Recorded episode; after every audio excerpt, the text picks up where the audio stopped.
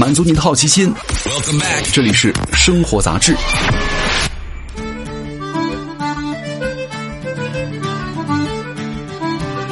嗨，各位好，欢迎来到生活杂志，我是奥巴庆。今天来跟各位聊一聊地铁的消息。生活在大城市呢，通勤可能是影响很多职场人幸福的因素之一了。二零二零年，北京市的平均通勤距离呢，已经达到了十一点一公里，是全国之最。那北上广深四座城市当中呢，平均通勤率最短的深圳，则是八点一公里。除了通勤，生活成本、加班时间、日常饮食等因素呢，也在影响着职场人对于生活和工作城市的选择了。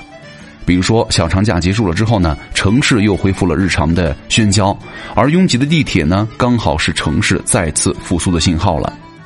在二零二零年呢，蜿蜒纵横的中国城市轨道交通网啊，总计完成了一百七十五点九亿人次的客运量，其中地铁承载了大部分的客流。宇宙都有尽头，北京的地铁没有尽头。李雪琴这句话呢，戳通了很多每天在通勤道路上拥挤的人。那么，中国最拥挤的地铁在哪儿呢？很多中国的大城市啊，不是在建地铁，就是在筹划建地铁的路上。对于已经修成了地铁的城市来说呢，地铁已经成为了当地形象的一张名片了。而对于那些还没有地铁的城市来说呢，城市轨道交通有着巨大的诱惑力。二零二零年，三亚、太原和天水呢三个城市首次开通了运营城轨交通，正式加入了城市轨道交通的群聊。截止到目前呢，内地累计有四十五个城市开通了城市轨道交通，总计运营线路呢七千九百七十八点一九公里。北京拥有中国最早的地铁线路一号线，但是呢，要比起轨道交通的运营线路总长度，上海以八百三十四点二千米呢排名了第一。比起北京啊，上海的轨道交通是更没有尽头。如果要评比二零二零年修地铁最狂热的城市呢，成都肯定是榜上有名。成都二零二零年新增的轨道交通运营线路呢，两百一十六点三千米，超过了杭州、深圳，也是当年新增轨道交通线路最多城市。但是要注意的是，成都地铁二零一零年才开通，之前呢已经有十一个城市开通了地铁。但是呢，在二零二零年这一年当中啊，成都新开通了五条线路，至此，成都的轨道交通的线路总长度达到了六百五十二公里，超过了广州，坐上了地铁第三城的宝座。虽然下滑到了第四城，但是呢，广州轨道交通的客运强度依然稳居第一了。这个客运强度啊，是指轨道交通的每天每公里通过人口数量与客流量相比呢，更能够准确反映轨道交通的人流情况。二零一九年，广州的轨道交通强度呢是一点七四万人次每公里，哈，每天位列第一。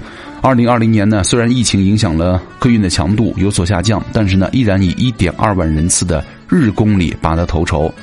在广州上班的社畜们都懂得羊角地铁的可怕性，是吧？挤进地铁难，挤下地铁更难。如果没有车厢的好人助推，过站是常有的事儿。在广州挤地铁啊，你最好要做到勇闯三号线，决战岗顶之巅的大作战。另外呢，北京、上海、深圳等城市呢，也是客运强度排名前列。客运强度呢，毕竟还是整体情况，在很多的特殊时间点和车站呢，会有明显的流量巅峰。比如说节假日呢，就是一个典型的日子了。在大城市生活呀，选择节假日出行是件需要有勇气的事儿了。二零一九年的日客运量最高的三十个轨道交通站当中呢，有将近三分之一的车站最高的车流量都发生在了国庆节期间。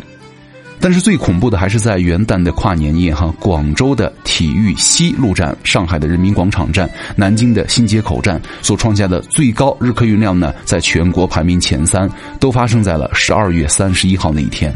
以这个号称“地狱西”广州体育西路站为例哈，当天突破了八十六万的客运量，相当于一个南京市浦口区的常住人口的数量。那么从空间来看呢，这些车站也有特殊性啊。它们大多都位于市中心最繁华的地段，而且呢多为转乘站，拥有大量的出入口，人流量非常大。身居上海呢最繁华的地段的上海人民广场站是地铁一号线、二号线、八号线的换乘站，拥有十八个出入口。而长沙的五一广场站呢，地处于长沙市商业圈的最中心，地铁一号线、二号线全部汇聚于此。同样，除了南京新街口站，便是南京拥有百年历史的老商圈了。